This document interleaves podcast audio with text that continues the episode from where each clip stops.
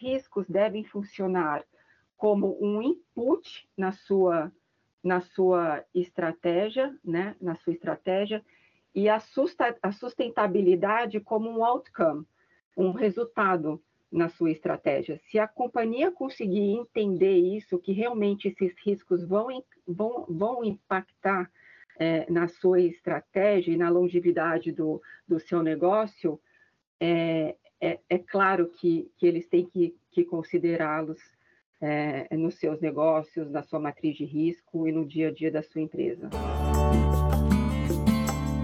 Começa agora o podcast Nem Negacionismo Nem Apocalipse: Economia, Meio Ambiente e Negócios, inspirado no livro de Gessner Oliveira e Arthur Vilela Ferreira, vencedores do Prêmio Jabuti 2022 na categoria Economia Criativa.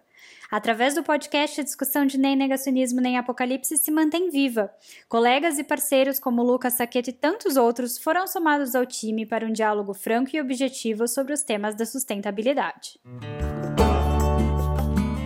Nem Negacionismo, nem Apocalipse, um podcast semanal sobre economia, meio ambiente e negócios, tem hoje uma convidada especialíssima. Ana Ricard é executiva com uma vasta experiência nacional e internacional em corporações e uh, fundos nos segmentos de real estate, uh, wealth and asset management, seguros e assessoria jurídica, uh, tem toda a certificação do IBGC como conselheira de administração experiente, membro de comitê de auditoria, é, possui uma atuação de 15 anos como membro de conselhos de administração, conselho fiscal, auditoria, comitês de governança, e é claramente uma liderança é, feminina muito importante, participa do Women Corporate Directors.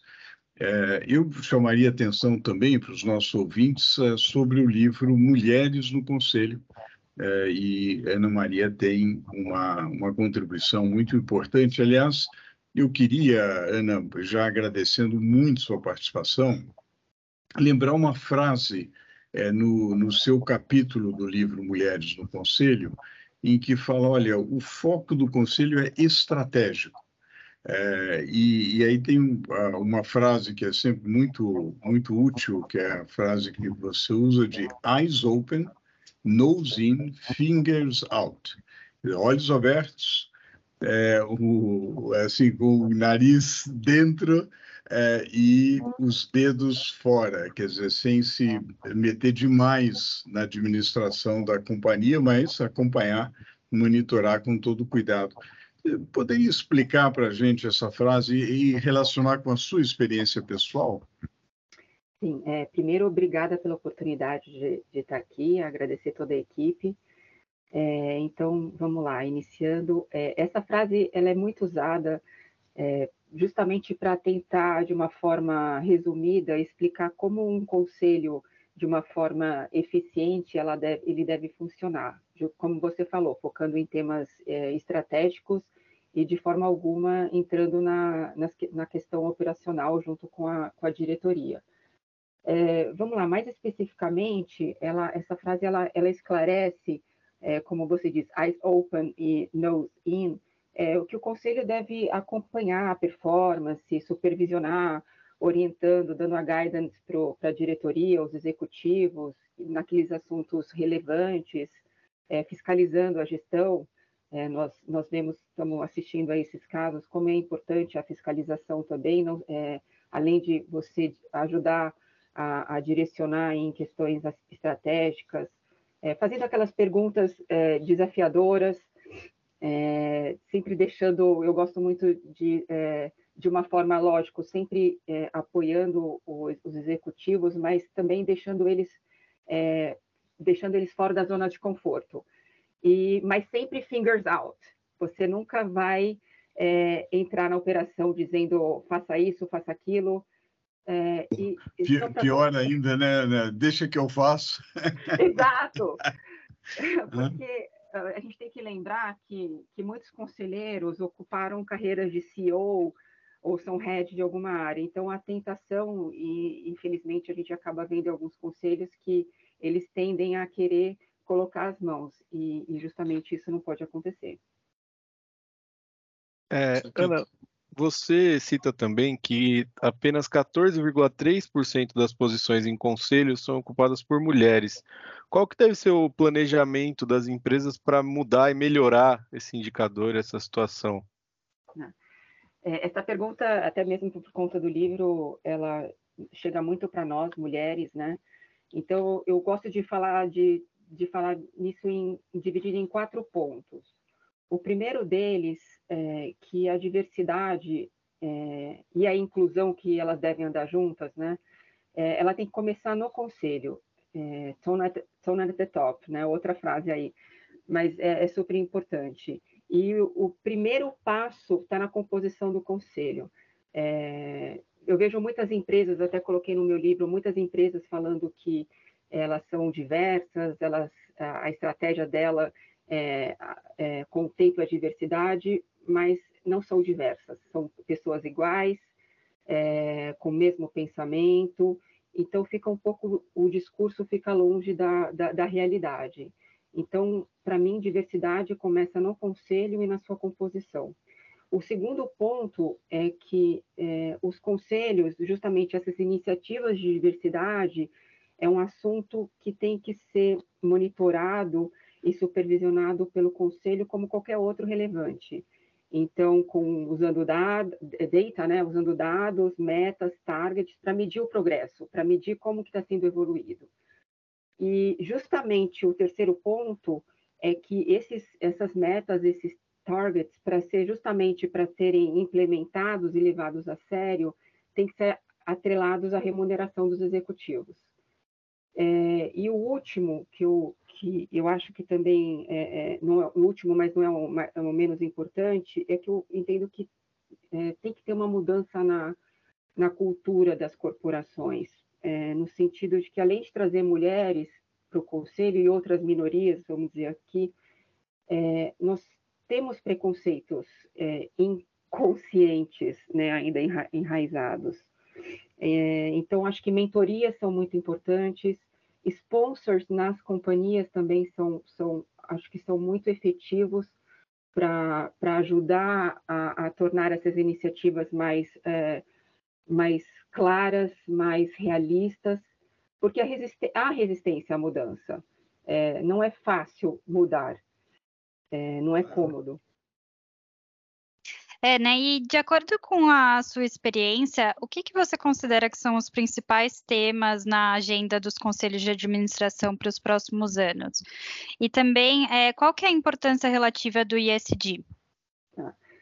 É, para responder essa questão, é, eu, de um tempo para cá, eu, come, eu, eu, gosto muito daquele relatório de riscos globais 2023, esse que é o mais atual, a 18ª edição do Fórum Econômico Mundial ele dos 10, é, dos 10 top, dos 10 top riscos é, com maior expectativa de se tornarem uma ameaça crítica ao mundo nos próximos dois anos, os principais são ambientais, climáticos e sociais.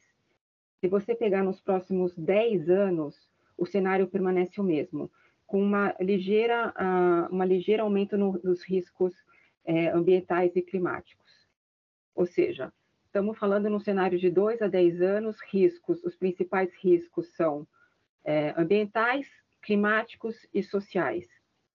Então, é claro que, é, respondendo aqui sua pergunta, que a importância relativa do ESG é, é, é, é latente. É, então, eu entendo que as companhias devem, portanto, mapear inicialmente os riscos é, que realmente são materiais que impactam ah, os seus negócios, a sua estratégia, né? É, é como se for, devem mapear esses riscos, esses riscos devem funcionar como um input na sua, na sua estratégia, né? Na sua estratégia, e a, sustentabilidade como um outcome, um resultado na sua estratégia. Se a companhia conseguir entender isso, que realmente esses riscos vão, vão, vão impactar é, na sua estratégia e na longevidade do, do seu negócio, é, é, é claro que, que eles têm que, que considerá-los é, nos seus negócios, na sua matriz de risco e no dia a dia da sua empresa. Isabela, Ana, é, você poderia comentar como que a governança corporativa cria um valor para dentro das organizações e quais são os principais benefícios dos investimentos em governança para as empresas hoje? Tá. É, a, o que é a governança? Né? A governança é um sistema é, é um sistema por meio do qual as empresas são, são geridas, administradas, é, são monitoradas, incentivadas envolvendo o que? O relacionamento com sócios, com o próprio conselho de administração, os órgãos de fiscalização, os stakeholders, incluindo aí os, os próprios acionistas. É, para quê? Porque para você criar uma estrutura, justamente para você criar um valor de longo prazo. E quando você cria esse valor, você tem uma estrutura em que todos os órgãos funcionam, né? Você acaba acaba criando um, um você acaba criando um, um, relacionamento melhor com seu fornecedor, um relacionamento melhor com, o seu acionista, um, você tem melhor acesso a capital, enfim, é, você cria uma estrutura que vai te dar mais valor e mais meios para que você, enfim, co consiga implementar a sua estratégia e seus negócios em um longo prazo ela é, é, de suma importância. Eu digo que o G, é, eu sempre falo, o G é tudo, né? Sem o G você não tem nem o E, nem o S e nem, o, nem, a, nem os resultados.